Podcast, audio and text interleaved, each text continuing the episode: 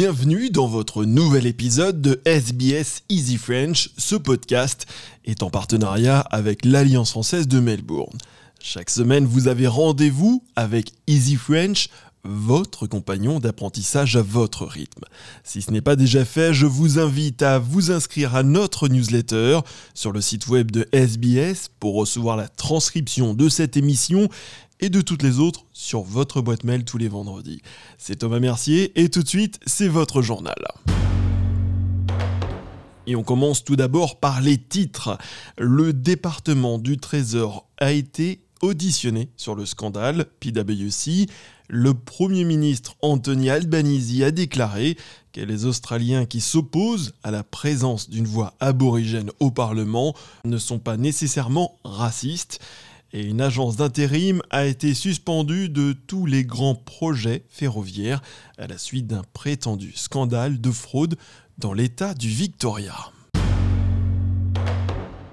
Le département du Trésor a été auditionné sur le scandale PwC après avoir fourni à la police fédérale australienne l'identité d'un ancien employé du cabinet de conseil pour la fuite non autorisée d'informations fiscales gouvernementales.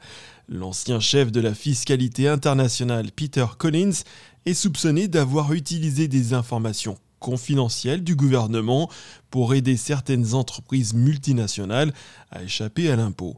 La police fédérale australienne enquête actuellement sur la prétendue divulgation d'informations remontant à 2014. Le scandale a déclenché la démission du CEO de PwC Australia, Tom Seymour, ainsi que des présidents du conseil de gouvernance et du comité de gestion des risques de la société. Neuf employés ont été mis en congé immédiat dans l'attente d'un examen interne. La secrétaire adjointe Diane Brown a déclaré au Sénat que les lois sur le secret empêchaient l'Australian Taxation Office d'informer le Trésor de la fuite. So in 2018, as I said, we requested information from the ATO. Uh, we could not get further uh, details of their concerns because the ATO is subject to strict secrecy provisions. So uh, we were happy to assist them in their investigation by providing the information they requested.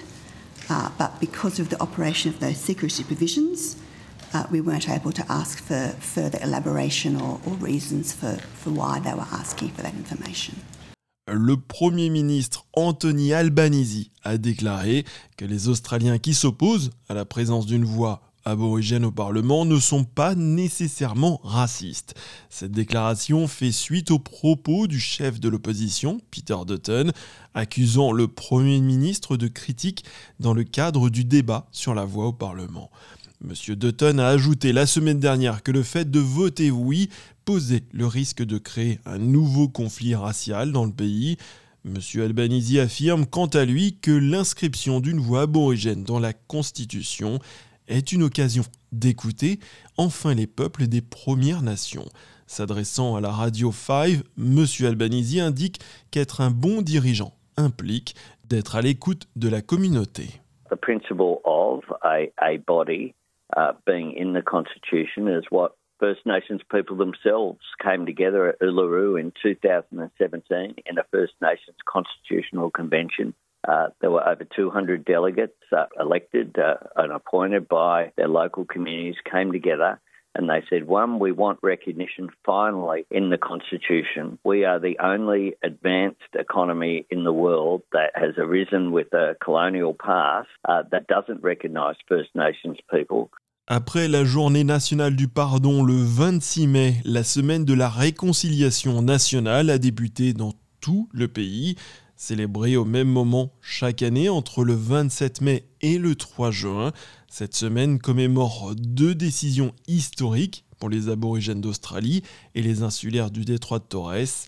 Le 27 mai correspond en effet au référendum de 1967 qui aboutit à la suppression dans la Constitution des clauses discriminatoires et le 3 juin marque quant à lui la décision Mabo de 1992 à travers laquelle la Haute Cour d'Australie a reconnu les droits et les intérêts des aborigènes d'Australie et des insulaires du détroit de Torres.